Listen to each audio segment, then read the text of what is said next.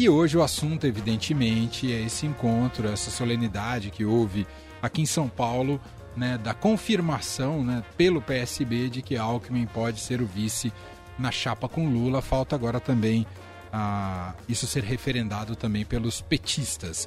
Beatriz Bula, vamos ver se te ouvimos agora sem ser com voz de Android, Bia.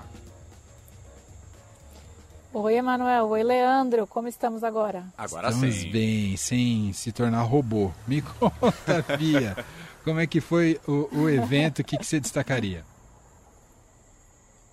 É mais um passinho de um movimento que a gente vem acompanhando desde. É... Na verdade, a gente está acompanhando só desde o fim do ano passado, mas vem acontecendo nos bastidores desde o começo do ano passado, né? Que é essa aproximação entre o ex-presidente Lula e o ex-governador Geraldo Alckmin. É, e é, desde que isso já está mais ou menos claro de que ia acontecer, ou seja, desde que o próprio PT, através dos seus dirigentes partidários, como a presidente é, nacional da sigla Glaze Hoffman e algumas outras lideranças, começaram a indicar que a maioria no partido para aprovar essa chapa entre os dois lados e que o Alckmin se filiou ao PSB, é, permitindo aí que essa aliança fosse formada, já está bastante claro que é, não há passo atrás, né?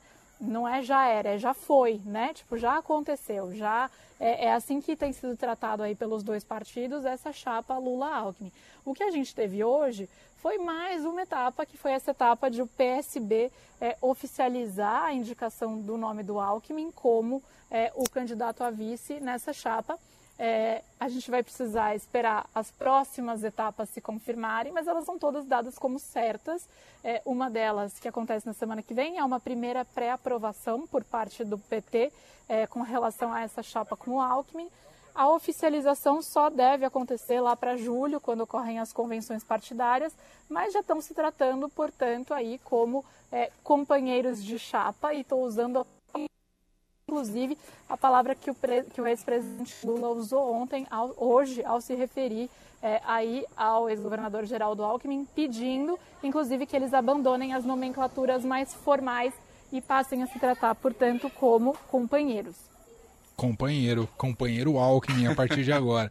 E também essa informalidade foi vista pelo próprio presidente, e a gente conhece bem essa informalidade, pelo presidente da República, que fez, Jair Bolsonaro, fez um post em seu Twitter em que ele coloca a notícia ali, né, dessa da foto, né, coloca a foto, que é muito simbólica sempre na política, né, do Lula e Alckmin é, juntos ali, com seu aperto de mão e dando joinha, e o presidente, ele apenas escreveu o seguinte, kkkkkkk, foi esse comentário do presidente, Bia.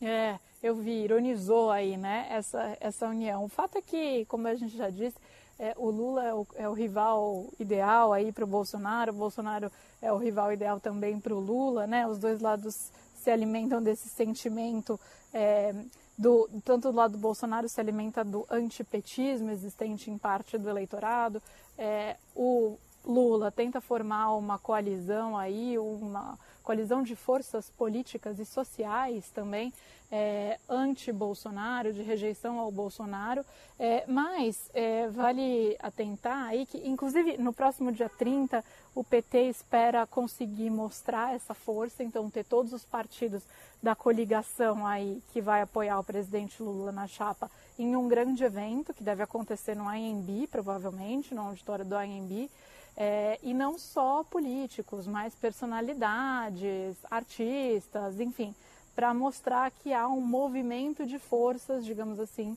é, em torno é, de uma candidatura que bata a candidatura do Bolsonaro e claro, o presidente, ex-presidente Lula deve se apresentar aí dizendo que é ele é a alternativa para é, conseguir vencer o presidente Bolsonaro.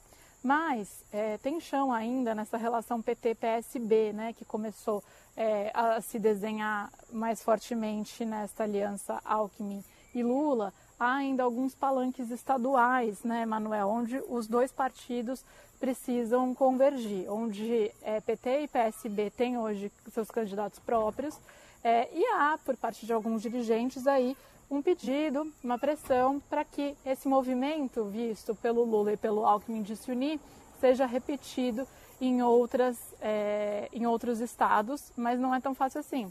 Um desses é São Paulo, né, que Sim. tem o Fernando Haddad concorrendo pelo PT é, e, o, e o Márcio França como pré-candidato pelo PSB. É, então, é uma das notícias a se acompanhar daqui para frente, é como PSB e PT é, vão é, abrir mão de um lado e do outro também para conseguir compor e tornar mais coerente essa aliança, ou se não, se vão mesmo separados em alguns estados, entre eles aí São Paulo, Rio Grande do Sul e Espírito Santo. Muito bem, seguiremos acompanhando. Essa é Beatriz Bula, volta a estar com a gente na segunda-feira aqui ao vivo no Fim de Tarde Dourada para falar mais sobre o cenário político do país, especialmente sobre a, a corrida das eleições. Muito obrigado, viu, Bia? Bom fim de semana para você. Para vocês também e para os ouvintes também. Beijo.